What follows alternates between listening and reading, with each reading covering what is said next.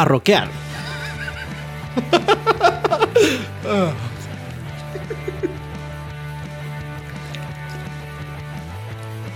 Qué linda me quedó la intro, ¿eh? Was lost, But now I found was blind, but now I see. 5, 4, 3, 2, 1. Bienvenidos amigos a una nueva entrega de su podcast favorito, Amazing Biblia. Q&A. Mi nombre es Gonzalo Córdoba, una semana más de vuelta en esta, en esta nueva entrega de este podcast tan malo, tan malo, pero que le hace bien a su alma. Al otro lado del cable me, acompaña, me acompaña mi gran amigo Kevin Rivera. ¿Cómo están? ¿Cómo está Choclo? Yo estoy muy bien, zorro. Estoy, gracias al Señor, estoy muy contento. El Señor ha sido bueno conmigo. ¿Cómo Amén. está usted? Muy contento también. Descansando, como siempre. Sí, porque dos semanas me abandonó, desgraciado, infeliz. El Señor, el Señor va a pagar de acuerdo a, nuestra- a nuestras obras y el Señor lo va a castigar a usted por abandonarme dos semanas. Ok. Nuestra audiencia va a llegar aquí afuera con, con- con tridentes y con antorchas. ¿Dónde estaba el zorro? ¿Dónde está mi Amazing Biblia? La gente estaba diciendo, pero bueno. ¿Cómo le fue? Bien, bien, gracias al Señor. Ah, estuvimos allá por el, el norte de Costa Rica, en Guanacaste, Nicoya. Que lo agallo. Nicoya, que lo gallo. Ah, estuvo muy bueno, la verdad. Tuvimos la oportunidad de enseñar en un par de iglesias. eh, enseñamos el método inductivo Ujú. y también am, en la otra iglesia enseñamos como el panorama bíblico. Ok. Entonces, eh, sí. Bueno, digo enseñamos porque fue- fueron los estudiantes los que lo hicieron. ¿Usted lo enseñó? Am, no. Nada. No. O sea, no enseñé nada, pero sí ah, hacía mis aportes. Cuando yo veía que el estudiante tal vez no decía como lo, lo Se correcto. estaba yendo por, por una tangente, nada que ver. Sí. U- Am, Usted era como, como los, como los, ah, las confesiones de fe. exacto. Sí, los mantenía ahí dentro del panorama bíblico. Ujú, ujú. Entonces, eh, sí, mi trabajo fue traducir nada más, traducirle a los, a los estudiantes y, y velar que todo estuviera bien, Todo en orden, que se portaran bien. que no dijeran ninguna herejía que yo no hubiera dicho. Ah, ok. ¿Algo que usted pudiera resaltar de este viaje misionero? ¿Alguna historia chistosa? ¿Alguna herejía que es como las nuestras? ¿Se acuerda que en nuestra, nuestra escuela dijimos bastante herejía? Sí, ¿Alguna sí. herejía nueva que haya escuchado? Ah, mae, no, no, ¿No? creo que no, no, no. O sea que estos estudiantes son mejores que nosotros. Exactamente. Esencialmente. Sí, sí, sí. sí. Ok. No, nada más como algo que quiero resaltar, que es, es, es un poco triste, la realidad. De la gran necesidad que hay de eh, enseñanza eh, o entrenamiento bíblico dentro de las iglesias Uy, sí, eh, en Costa Rica. man. Es, es increíble cómo la gente, digamos, tiene, no sé, 10, 20, 30 años de estar sentado en una, en una banca de una iglesia y no sabe cómo estudiar la Biblia por su propia cuenta. Em, no, no tiene claro, digamos, la, el- la línea de tiempo de la Biblia y que la Biblia es una, una sola historia, ¿me entendés? Entonces, es triste, pero mm, a, a la vez, digamos, eh, motiva porque es, es, es, es forma de, de poder ver, digamos, que el- el- hay mucho trabajo y de que... O sea, mientras exista la ignorancia, nuestro, nuestra labor va a ser requerida. sí, tendremos trabajo. va a ser, eh, va a haber, eh, eh, ¿cómo se dice? Eh, mercado. Ajá. Entonces, sí. Sí, sí, madre, sin ir más lejos. ¿Cuánta gente dentro de las iglesias cristianas evangélicas han leído la Biblia entera en su vida? Es una vergüenza esas cosas. O sea, Sí. ¿cuántas personas de los que están acá escuchando en este momento este podcast alguna vez han leído la Biblia entera, completa, y ya tienen 3, 4 años, 5 años de ser cristianos? Y nunca la han leído. madre. O sea, eso, partiendo por ahí, ya es preocupante y se entiende por qué existe gente como Guillermo Maldonado, Cash Luna, Ronnie Chávez, eh, Gonzalo Córdoba. Gonzalo Córdoba, Kevin Rivera, Ahora dicen, ¿y más quiénes son? no nos conocen. nosotros. ¿Por qué es que existe tanto falso maestro? ¿Ok? Y, y por qué cuando alguien, alguien con un poco de conocimiento, de discernimiento de la escritura, apunta a estos falsos maestros, ahora uno entiende por qué tanta gente se levanta para defenderlos. Precisamente por esta misma falta de conocimiento de la palabra de Dios y también falta de conocimiento de la historia bíblica, de la historia de la iglesia. Sí. Eh, estaba hablando con mi hermana el otro día. Mi hermana es una cristiana ya más o menos nuevita, ya tiene sus años. Eh, pero ella me decía que nunca en su iglesia había escuchado a nadie mencionar acerca de las cinco solas. Mm. Y que estaba hablando con otra muchacha que tampoco en su vida habían escuchado sobre las cinco solas. Y más, o sea, en mi opinión, históricamente, las cinco solas es lo que diferencia a un cristiano evangélico de un católico. Claro. Es lo que diferencia a un cristiano bíblico ortodoxo de cualquier otra religión. Ujú, ujú. Eh, es el evangelio de la forma más simple y resumida. Y, y- y que un cristiano no entienda esas, esas doctrinas, o por lo menos que no las conozca así, abuelo pájaro, eh, es súper, súper triste. Sí, sí, sí. Pero bueno, Pero bueno, no estamos aquí para hablar de cosas tristes, ¿cierto? no. No, estamos aquí para hablar de cosas difíciles. Ah, Que nos, que nos hacen la vida triste, ¿no? Sí, nos vamos a la casa así cortándonos la pena. ¿Por qué? ¿Por qué? ¿En qué momento decidimos hacer esta cosa? Bueno, eh, recuerden que nos pueden enviar sus preguntas al correo electrónico amazingbiblia.gmail.com o nos pueden contactar por Instagram, que lo tengo bien botado, la verdad. Pero ahí nos pueden enviar sus preguntas también. Es que lo que pasa, brother, es que estuve muy alejado de mi teléfono, porque se me rompió primero. y después ya no lo quería ni tomar. Obligado. O- Un, ay- un ayuno obligado. un ayuno, sí, pero después ya no quería ni, ni nada, no quería saber nada del teléfono ni de las redes sociales ni nada, porque me está distrayendo mucho. Entonces fui muy productivo en esta semana. Eh, pero nos pueden escribir por Instagram al, al Instagram arroba amazing.biblia y pueden encontrar al zorro en Sí. ahí en su, en su blog. Que lo tengo Esa, esa- extra. Ahora todavía existe. Yo no sé si existe todavía. Me lo cerró un día WordPress. se, se la van a borrar. se- eh, el tío Zuckerberg va a decir, madre, ¿qué, qué es esta vara? Eliminémosla. Sí. Entonces, ahí nos pueden enviar sus preguntas y vamos a pasar a la primera pregunta de eh, esta entrega que nos la envía, nos la envía una cuenta de Instagram, de hecho, que se llama Ovejas de Cristo 19. Con el símbolo de- del Southern Baptist. Sí, de hecho, Interesante. Interesante. Y pregunta lo siguiente esta persona, este joven o esta joven.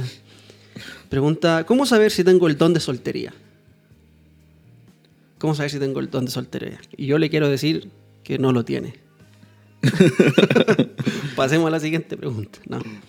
Eh, ¿Cómo saber si tengo el don de soltería, zorro? ¿Cómo, cómo podríamos mm, identificar o identificarnos a nosotros mismos o a alguien más que piense tener este don? Sí. Primero, ¿existe el don de soltería? sí, yo, yo creo que sí. O sea. Sí. sí, ¿Sí? O sea, de, de- de abstinencia, pues. De. Siendo bíblicamente el don de, de continencia. ma, yo creo que. Digamos, cuando Dios eh, Él da un don, a- a- Él eh, derrama, digamos, dones sobre, sobre la iglesia. Yo no creo que él lo haga o que nosotros eh, nunca, digamos, am, voy a decir otra vez, yo no creo que Dios dé un don en el cual nosotros estemos luchando o que nosotros estemos siendo tentados. am, Como que seamos miserables con ese don. ajá, o sea, como que nunca vamos, en- que nunca encontremos paz en medio de ese don. Ok. O sea, paz para, para poder realmente servirle a través de ese don que el Señor nos ha dado. Ok. Entonces, por ejemplo, digamos que este muchacho ah, tiene este don. Am, pero yo creo que todo esto, digamos, siempre apunta, digamos, al, al corazón de la persona. Entonces, mi pregunta para este muchacho es, o esta muchacha, muchaches, Mu- Muchachos. muchachex, ah, digamos, ¿usted cree que tiene el don de soltería porque, digamos, ha intentado repetidas veces entrar en una relación y ha fallado? Y por eso dice, bueno, es que seguro el Señor me dio el don de soltería. Bye, bye. Sorry, sorry, sorry. que le.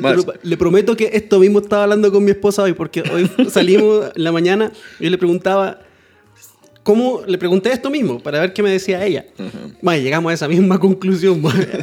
gente que cree que tiene el don de soltería porque le va mal en sus relaciones. Sí, sí, sí, Ok, sí. continúe, Sí, perdón. pero digamos, real- claramente uno se da cuenta que usted no quiere estar soltero porque usted se, se duele en su corazón porque Dios no le ha dado una relación, entonces dice, bueno, seguro es que Dios me dio la soltería. si ese es el caso, yo creo que usted no, no tiene realmente el don. La otra es, si realmente, digamos, su corazón está lleno de gozo, está lleno de, de pasión por el Señor, que la verdad usted no quiere casarse, eh, para poder servirle con más, servirle libremente, digamos, a la iglesia. sí, entonces, si usted cree que usted tiene el don para, de gracia, digamos, para poder resistir la tentación, creo que también eso es, eh, es un, como un indicio de, de, de, que usted tal vez sí, tenga la fuerza necesaria que yo no tengo para poder eh, que no, casarse y servirle al Señor sin una ayuda idónea. Es una ayuda, sí, sí.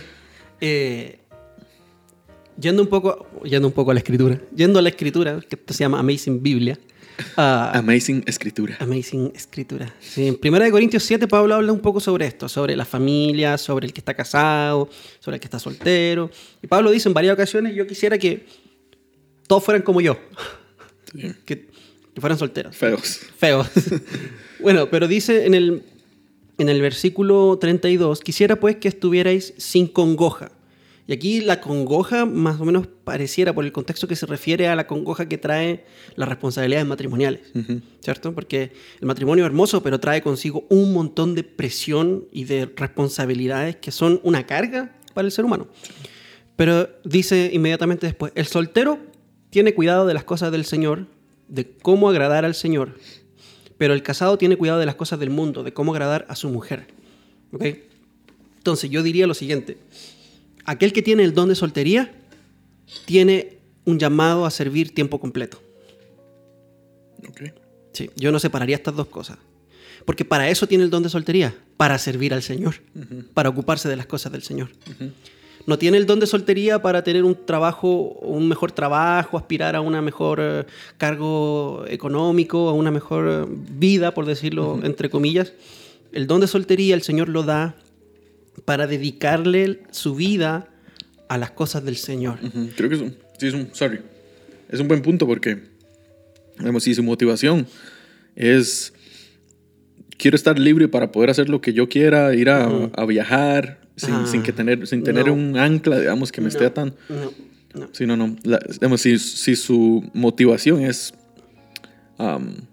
la edificación de la iglesia, que ese es el propósito de los dones, e, eso, digamos, marca la diferencia. Sí, sí. Sí, y si usted no tiene un llamado para servir al Señor a tiempo completo, entonces usted no ha sido llamado para estar soltero. ¿Por qué? Porque el, el, don de soltería, siento yo, me parece, que por lo menos por lo que puedo ver en la escritura, que no es lo normal, que lo normal es que Dios llama al hombre y a la mujer a un estado de matrimonio. Ahora bien, Pablo dice, yo quisiera que los que no están casados que se queden así para que puedan servir al Señor, pero también dice, aquí mismo en el capítulo 7, si usted no tiene el don de continencia, que es el don de soltería, mejor cásese. Y si usted tiene el don de continencia, también tiene el llamado a servir tiempo completo. Pero si no tiene llamado a servir tiempo completo, entonces cásese. Porque eso significa que no tiene el don de continencia. Y se va a andar quemando. Se va a andar quemando, va a estar sufriendo.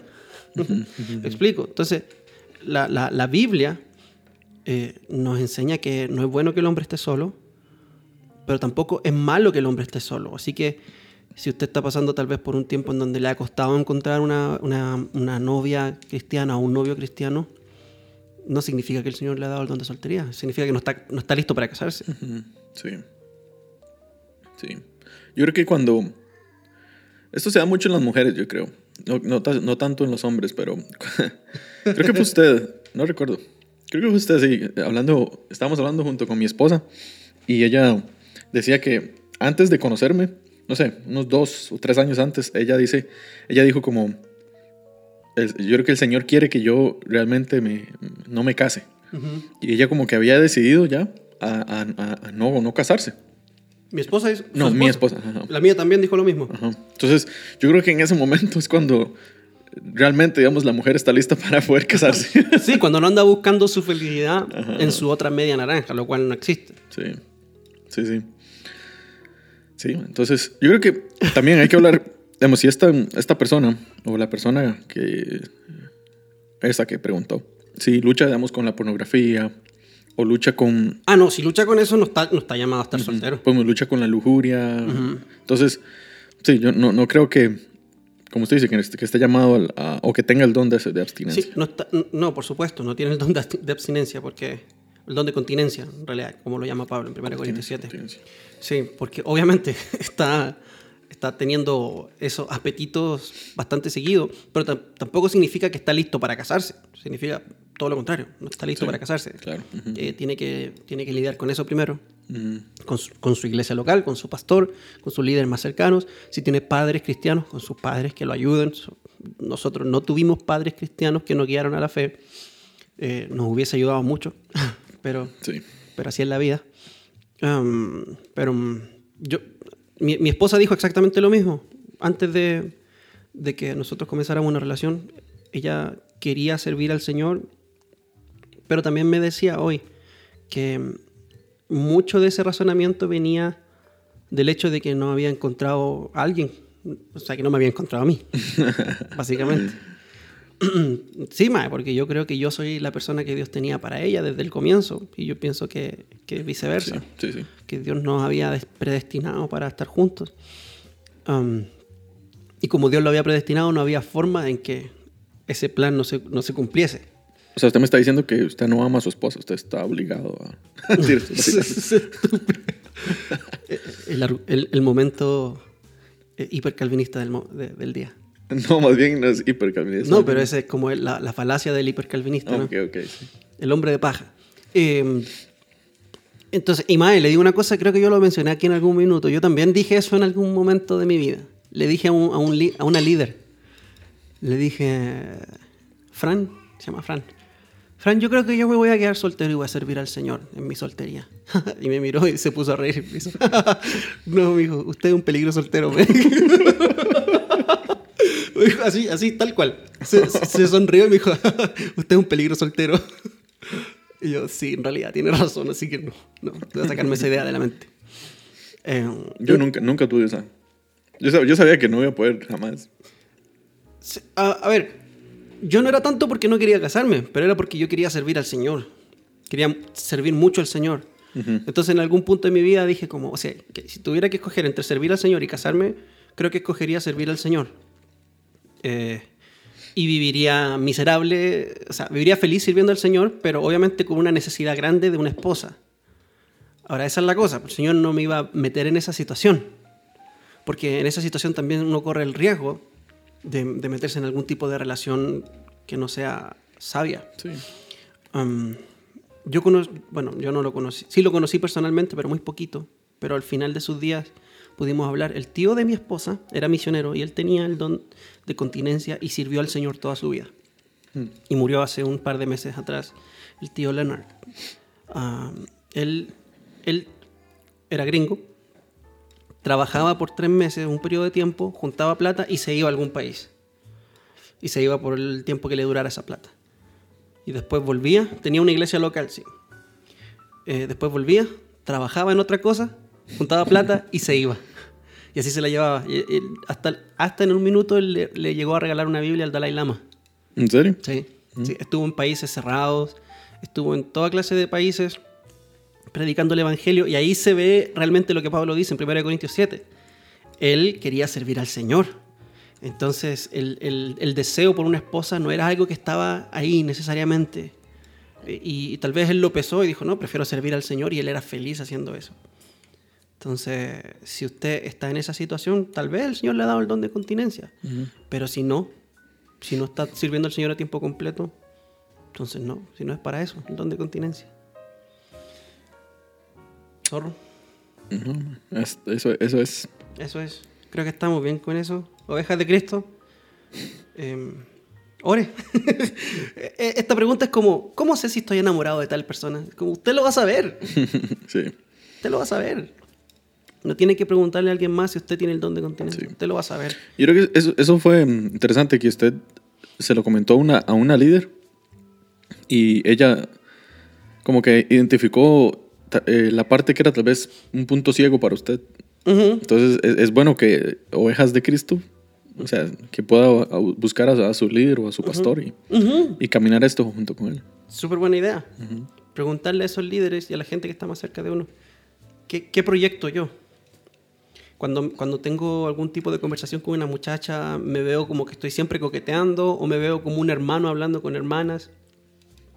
Eh, sí, más, porque para mí, por lo menos cuando yo estaba jovencito y soltero, era muy difícil para mí tener una, una conversación con una muchacha sin coquetearle. Pero no era una cosa que yo siempre hacía eh, de manera consciente. De hecho, una vez me regañaron y yo le estaba coqueteando a alguien y yo, no, jamás. Pero e, eso era lo que se veía. Sí. Entonces, sí. Bueno, pasemos a otra pregunta, estimado caballero. Démosle. ¿Le parece? Ok, la siguiente pregunta nos la manda Gabriela Vendesu por Instagram. Y nos pregunta si es posible que una mujer no virgen pueda casarse de blanco. ¿En la Biblia menciona acerca de eso? ¿Zorro? Usted se casó de blanco, ¿cierto? Sí, con una camisa blanca. Una bueno, voy a responder primero la segunda pregunta. De si la Biblia menciona algo acerca de, de casarse de blanco. No, no. no menciona nada acerca de, No. de eso. De el vestido o la ropa que usted tiene que ponerse. Bueno, el- la nueva Jerusalén, la novia viene vestida de lino, ¿no? ¿Cómo es? ¿Qué dice? No, no dice eso, ¿cierto? Sí, sí, viene... Pero vamos, es, es, es simbólico, pues. No es que viene literalmente... Obviamente, es Apocalipsis. Pero. ah, sí, yo no, no creo que eh, necesariamente usted tenga que casarse de blanco. Porque creo que esto es más que todo costumbre o tradición. estaba leyendo un poquito con respecto a, la tradición del vestido blanco. ujú.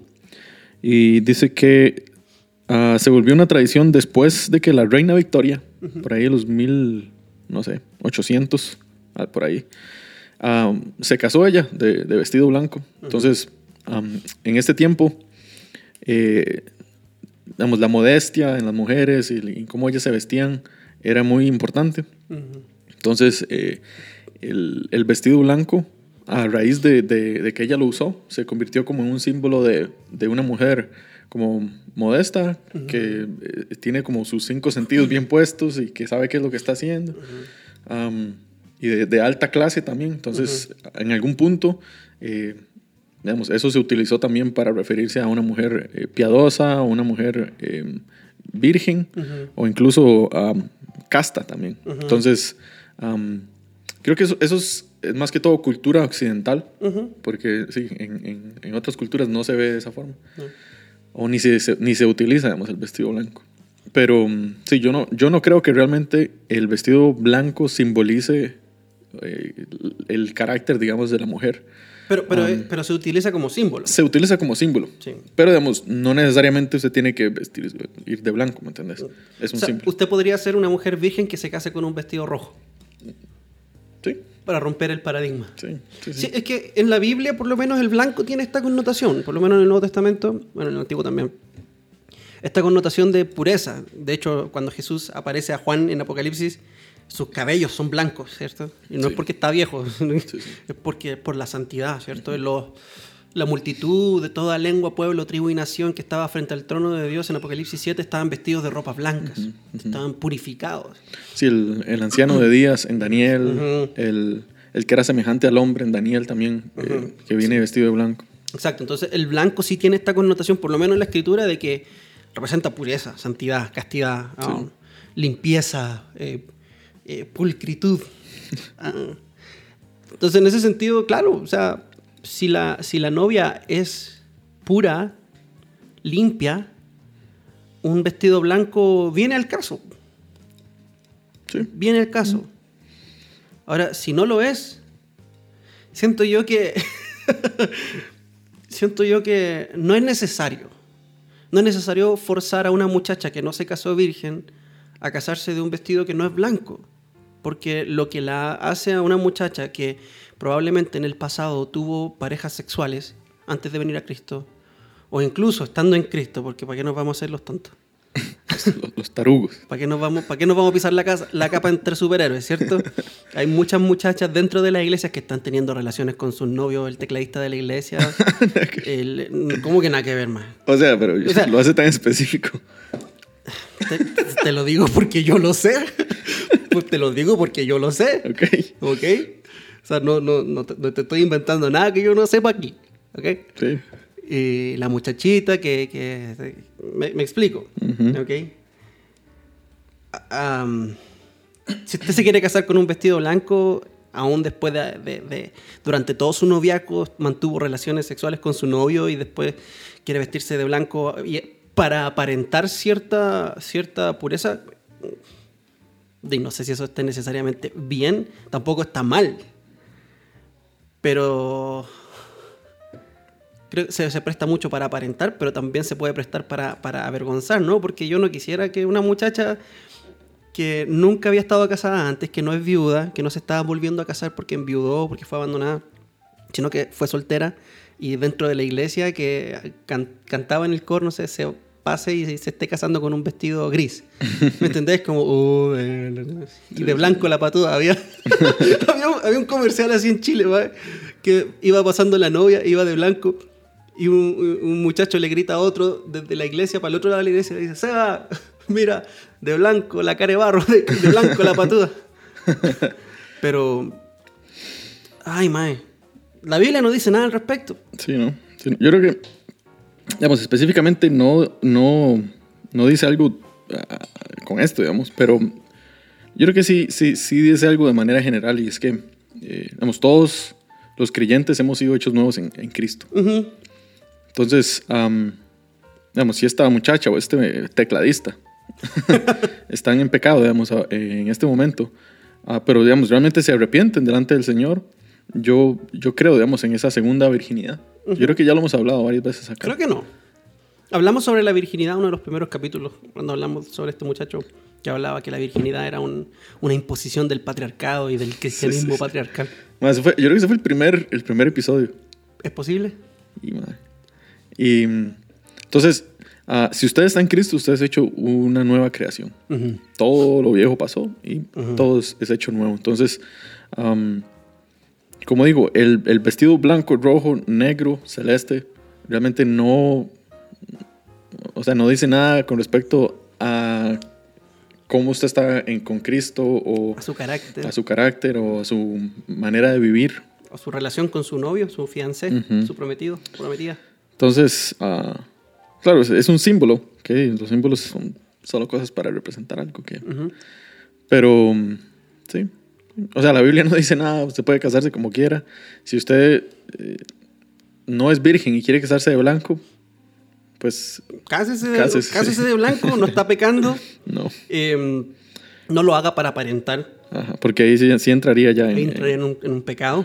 y si es virgen y quiere casarse de blanco para poder demostrar su pureza ante todos y Bueno, aunque, gloriarse de eso, es- ahí también estaría. aunque, le digo una cosa, yo estaría orgulloso.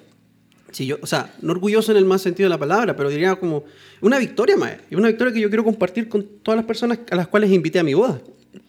Pero, como digo, es un asunto del corazón. Es un asunto del corazón. Pero, mae, si yo, como todo en la vida. si yo fuera mujer y llego virgen a mi matrimonio, en esta época sobre todo, No, y porque hombre, hombre también. bueno, pero es que no hay una, una, una, una, una vestimenta física visible para el hombre. Esto, y este es el problema, mae, que las bodas se enfocan más en la mujer.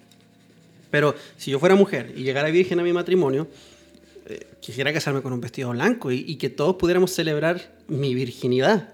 Que la persona que me está esperando en el altar, que gay suena buenísimo. que la persona que me está esperando en el altar, eh, él va a ser mi primer y único hombre, si Dios lo permite. Si, Sí. Dios, si Dios no lo mata. y En después ese me, momento. me vuelvo a casar. Um, Sí, sí. sí. ¿Entendés? Ah, sí. Sí. Yo quiero, quiero decir algo nada más. Diga, diga, Digamos, no diga. con respecto a esto, pero Dígalo, dígalo. se, Dígalo se lo, se mencioné al inicio. mae. con alegría. Muchas veces nosotros tratamos la Biblia como, como un libro de temas, Mm, ok. como si fuera un- un- una enciclopedia, un diccionario, no sé. Un manual de instrucciones Ajá. o un libro de teología sistemática. También, como que uno, no sé, busca mm, capítulo 5 y ahí le tira todo lo que tiene que ver que es correspondiente al matrimonio y Ujú. cómo... Sí, no, la- o, o, no sé, en, en Génesis, por ejemplo, hay una lista de, de los atributos de Dios y cómo se ve. O sea, así, así no es. La Biblia no fue escrita de esa forma. Entonces, am, este tipo de preguntas, y, digamos, no, no solamente esta, sino muchas preguntas que nos han hecho, eh, tienen como ese, ese enfoque, como que la gente se acerca pensando que la Biblia es este tipo de libro, Am, pero la Biblia no fue escrita de esa forma. Entonces, am, claro, no, y a veces la Biblia no tiene nada que decir con respecto a un vestido blanco en un matrimonio en el 2021, Ujú. pero... Como a no- veces nunca. bueno, sí, a ver, nunca. Pero, digamos, no, no, no necesariamente no tiene nada que... am, como que decir, por decir así. Sí. O sea, Tiene cosas que decir sobre el matrimonio Claro. y sobre los símbolos. Por ejemplo, la Biblia no dice nada con respecto a, su vestido que represente su pureza. Lo que sí la Biblia dice es no fornique. no fornique, ya sea hombre o mujer, no cometa fornicación.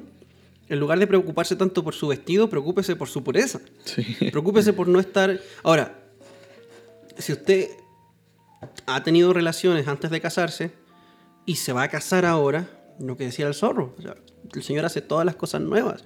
Usted es pura no porque no ha tenido relaciones, porque aunque no ha tenido relaciones, ha cometido otros pecados sí. y su corazón no es puro, pero lo que nos limpia es la sangre de Cristo. Y todos los pecados son limpiados por la sangre de Cristo, incluso la fornicación. Entonces usted se puede casar con su conciencia tranquila, vestida de blanco, aunque en su vida pasada o anteriormente haya, haya, haya tenido intimidad con alguien que no era su esposo. Entonces, y como la Biblia no hay ninguna orden con respecto a cómo se debe casar uno en cuanto a moda, de, hágalo con tranquilidad. Nada más tenga un vestido que sea lindo y que sea modesto. que sea modesto es muy Sí. importante. Sí, porque nada, de nada le sirve casarse de blanco y con un vestido con un escote tremendo, como el vestido de la novia de Axel Rose en, el video de November Rain. No recuerdo. Yo sí me acuerdo, porque me gustaban los Guns N' Roses. Sí, sí, sí, sí. Sí.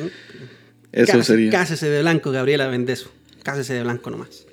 Y glorifique al Señor. Invítenos a la boda. Mándenos pastel. No, invítenos a la boda. Bueno, Y si no puedes, nos manda pastel y champán. Lo que sí quería decir otra cosa, ya lo mencioné, pero creo que lamentablemente las bodas hoy están muy enfocadas en la, en la novia. Como que la, la boda es el día de la novia. Y recordemos, hermano, que la boda representa la unión entre Cristo y la iglesia. Porque el matrimonio eso es lo que representa. De alguna forma, la boda es una representación de la segunda venida de Cristo. Y, y yo me acuerdo algunas bodas que yo vi de amigos nuestros, no sé si usted también participó. sí. Incluso, Me acuerdo de una.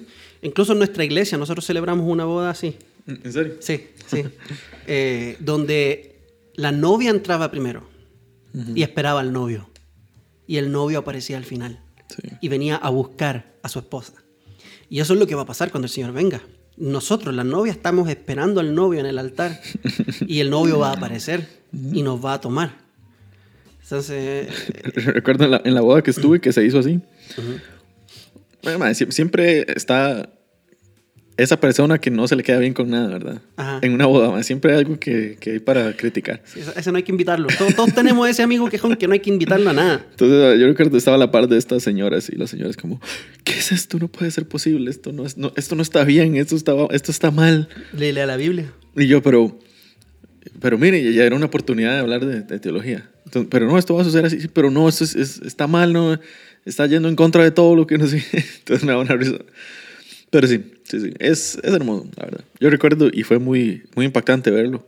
Ujú. Sí, Sí, porque ese matrimonio, esa, ese- esa pareja, lo que querían hacer era compartir el evangelio en su boda. Ujú, Hicieron eso precisamente para causar ese tipo de reacción. ujú. Y, y- y después el, el que celebró la ceremonia, El pastor.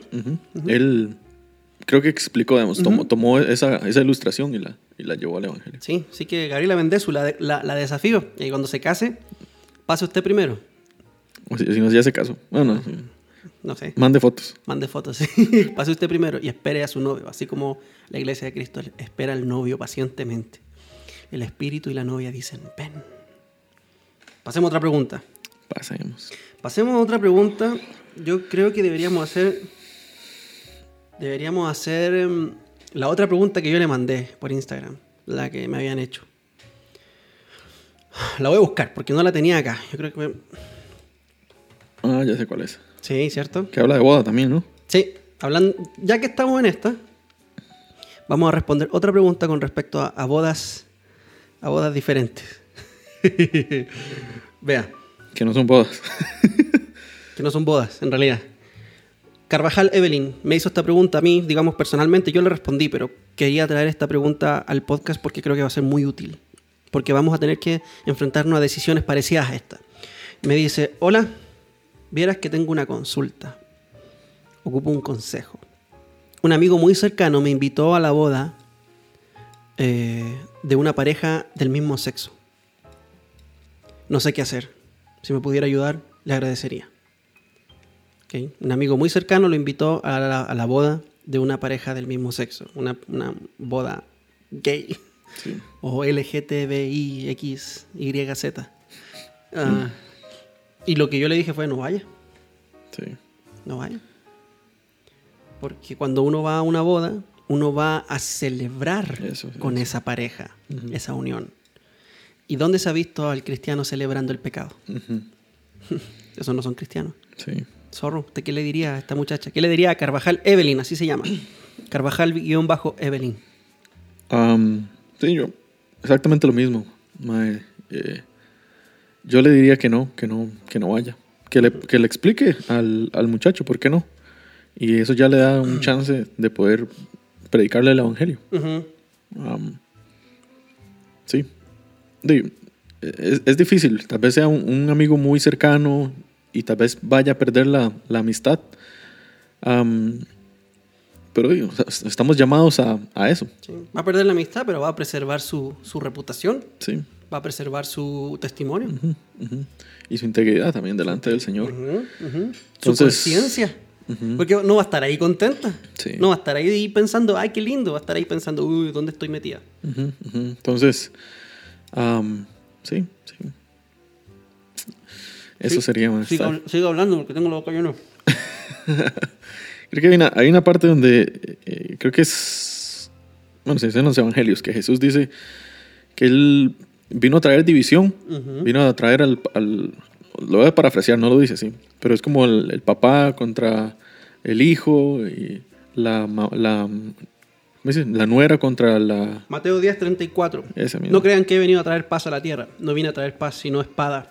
Porque he venido a poner conflicto al hombre contra su padre, a la hija contra su madre, a la nuera contra su suegra. Los enemigos de cada cual serán los de su propia familia. Y eso es cuando, y eso sucede cuando decisiones así tengamos, tengamos que tomar decisiones de este índole. Entonces, sí, Es por causa de Cristo. No es por causa de que somos imbéciles, idiotas que no sabemos lidiar con nuestro prójimo. No, es por causa de la fe en Cristo. sí, ¿ok? Porque distinto es que a usted lo, lo odien porque usted es un mal vecino, siempre pone a Jesús Adrián Romero a las 6 de la mañana un domingo. Obviamente, cualquiera lo va a odiar ahí. No, no, no, que lo van a odiar porque usted tiene una convicción seria y certera acerca de Cristo. sí, sí. Sí, Sí, ¿qué relación tienen las tinieblas con la luz? Ah, sí, y, sí. y una boda homosexual es algo que claramente la Biblia repudia, desprecia. ¿ok? Como decía el zorro, usted puede decirle a esta persona, si es, si es su amigo de verdad, va, esa persona le está pidiendo a usted que usted respete el estilo de vida de dos personas que están teniendo un estilo de vida pecaminoso. ¿ok? Usted le puede dar el raquetazo de vuelta y decirle, bueno, para, yo creo en la palabra de Dios. Y la palabra de Dios dice que esto es pecado. Entonces usted también respéteme a mí y sigamos siendo amigos. Yo respeto que usted tenga estos amigos homosexuales. Respete mi creencia como cristiano. eh, y, y no se pongan varas porque yo le digo que no. sí, Uy, sí. sí. Sí, sí, sí, sí, sí. Así que, bueno, esa estaba más o menos fácil, no, no estaba difícil. No, no. No, para nada. Para nada. Eso está así como, no. La última pregunta que no, que la, de la cual la Biblia no dice nada al respecto. Estas son preguntas que la Biblia no dice nada al respecto. Um, Gen Arturo, guion bajo Elivo, nos pregunta, siendo cristianos, ¿podemos optar por otros métodos para quedar embarazados? Preguntas de las cuales la Biblia no dice nada. Dele. Bueno, honestamente yo pienso que, a ver, estamos hablando de otros métodos para quedar embarazados. lo que me viene a la mente es la inseminación artificial, ¿cierto? Sí, la mm, fertilización in vitro.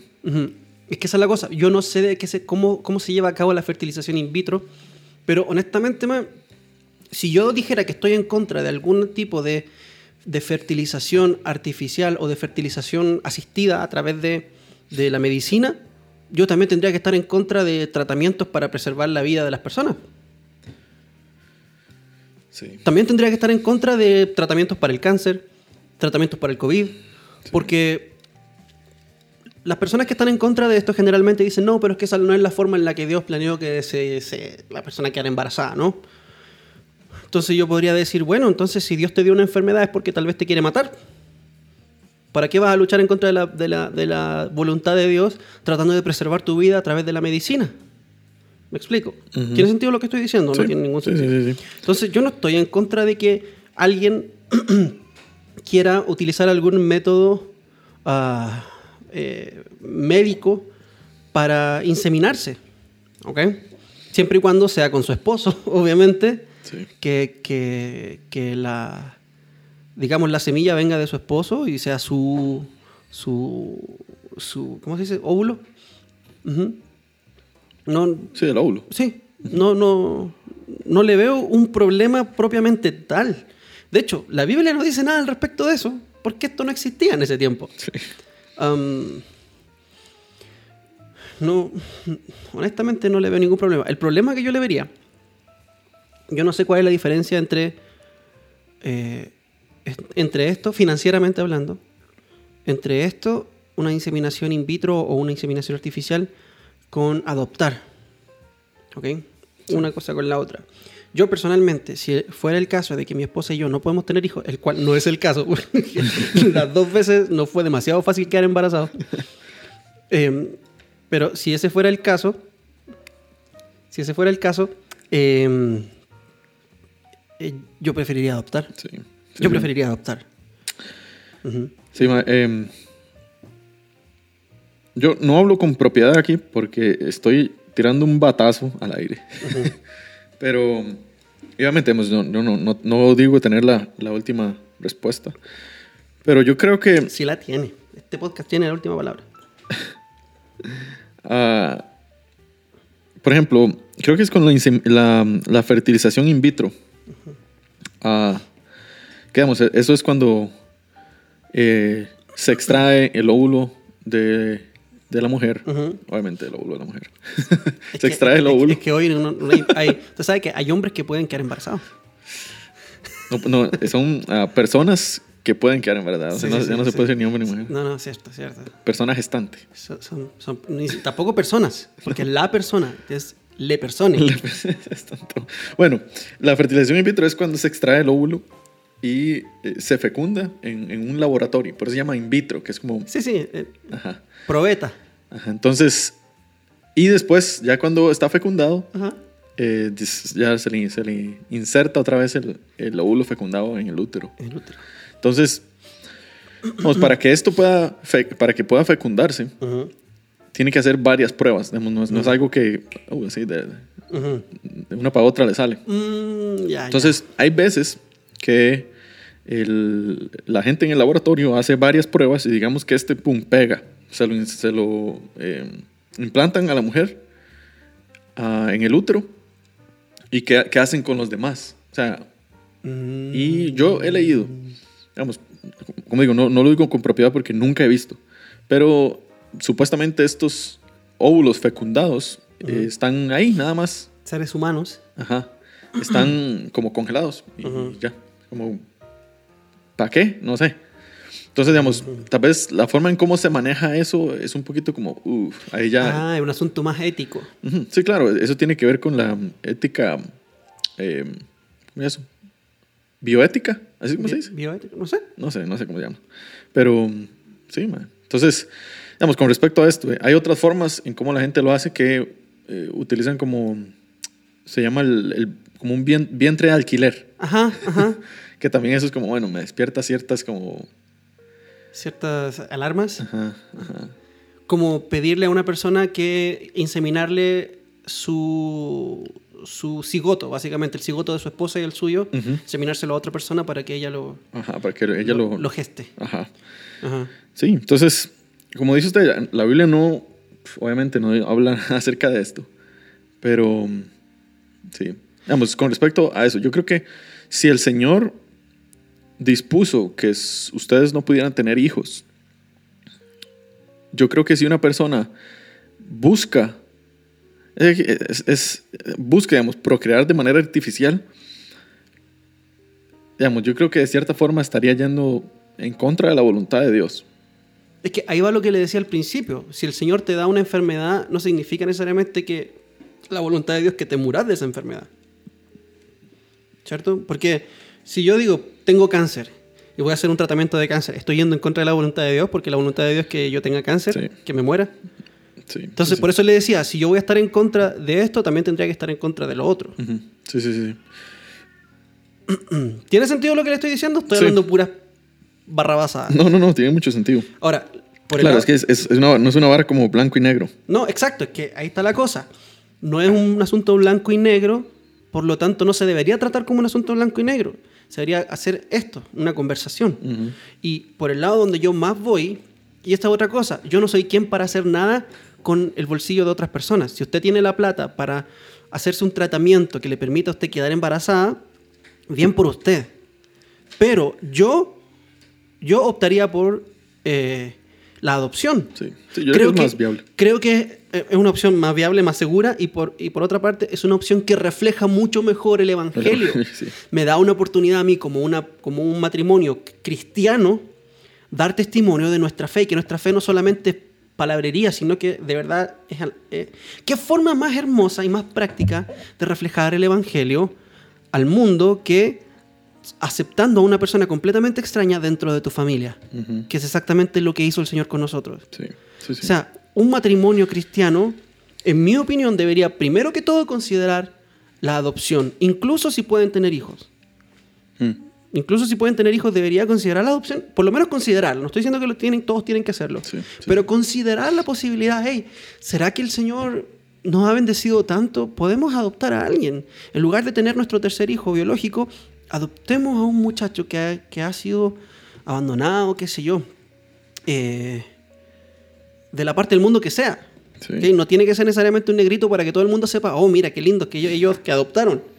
No, alguien de su mismo país. En- dentro, le aseguro que dentro de su propio país hay muchos niños que necesitan una familia. Sí, sí, sí. Marco, con respecto a esto de la...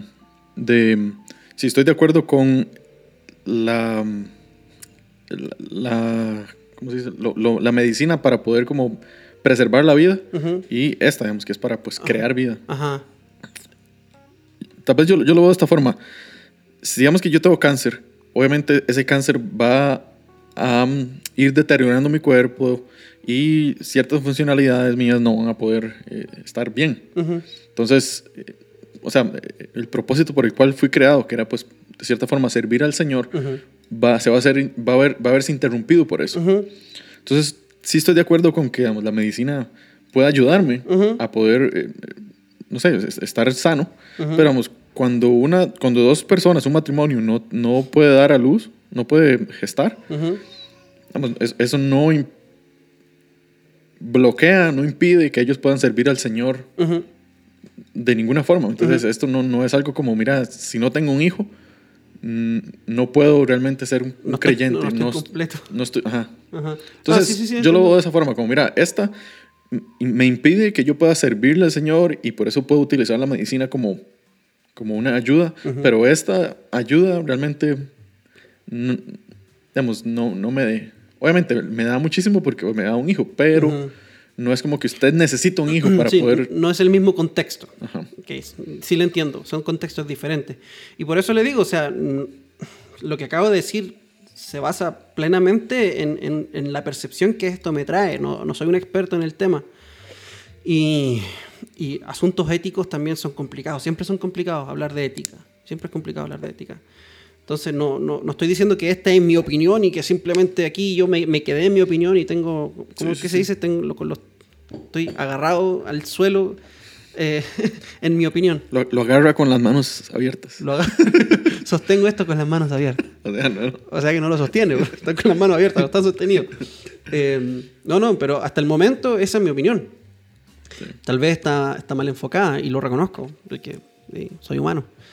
Eh, pero y lo que sí, lo que sí sostengo con mucha fuerza es que los matrimonios cristianos ante problemas para procrear, creo que lo primero, lo primero, lo primero que deberíamos considerar es el es el- la adopción. Y creo que no sé, aquí estoy dando mi opinión muy, muy personal, ¿ok? No se la vayan a echar, por favor. Los matrimonios que no pueden tener hijos no pueden reemplazar a sus hijos con mascotas, Obviamente. ¿ok? Y, y tienen que adoptar. Tienen que por lo menos intentarlo. No creo que no sea, no creo que nunca sea, a ver, no creo que nunca no sea la voluntad de Dios eh, adoptar. No creo que usted al adoptar, usted va a cometer algún tipo de pecado o algún error en contra de la voluntad de Dios. Porque la Biblia dice, ama a tu prójimo como a ti mismo. Y la adopción es una expresión de amor tan grande, tan cristiana, tan poderosa, tan evangelística, que creo que no hay forma de adoptar y equivocarse. Sí. No hay forma. No, no, no, no es posible. Uno puede justificarlo con su egoísmo, con decir un montón de cosas, pero, pero honestamente, em, si, es una pareja, si, ustedes, son una pareja cristiana que aman al Señor, entienden el Evangelio, pero no pueden tener hijos, creo que deberían, es su obligación más bien, su obligación, em, adoptar. ¿Por, qué digo que es su obligación? Porque creo que, el matrimonio es, es para tener hijos. Eh, Es un mandamiento. Sí. Es un mandamiento. Y si usted no puede tener los suyos, adopte entonces. Sí, sí. O sea, yo no lo. Tal vez. Como dice usted, de- depende del contexto, obviamente. Porque hay, hay personas que no les da la, la billetera para hacer esto, porque es un proceso, pues, que requiere de su dinero. Pero. No se case entonces. Sorry. No, no. No, no, no creo que llegue hasta ese punto. Es que es igual de caro tener un hijo biológico. O, digamos, tal vez no necesariamente tener un, un hijo, pero hay muchas maneras en cómo uno puede amar sacrificialmente y mostrar el evangelio. Por ejemplo, ser padrinos o, o foster. Um, que para mí eso, o sea, Ay, madre, qué sufrido. ser. eso para mí es, es otro nivel, digamos. Obviamente, el- el- el- la adopción es una vara para toda la vida. Pero lo que lo hace complicado ser un padrino o esto, ser un papá, no sé cómo se dice, foster. Eh, Padrinos, creo que se dicen. sí, pero son estos que adoptan por un periodo de tiempo corto. Ajá. Uy, man. Entonces, tengo, dos, tengo eh, un- unos amigos eh, que son de Estados Unidos. Ellos han sido padrinos de tres, de tres niñas. Y las han tenido como por seis meses. Y terminan siendo adoptados por otras familias. Ah, eso, o am, se, se devuelven, digamos, a sus familias originales.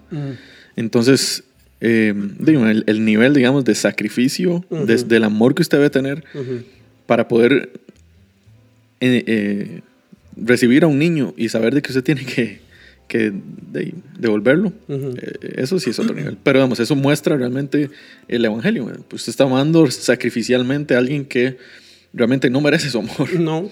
Para, por, por qué? ¿Me entiendes? Y que tal vez no le va a poder agradecer nunca por lo que usted hizo por ella. Entonces, eso es más, incluso más barato, yo creo. No necesita como muchísimo dinero. Am, obviamente tiene que ser una familia estable, nada más. Sí, sí, sí, pero estamos hablando de familias cristianas, ¿no? Familias maduras en la fe.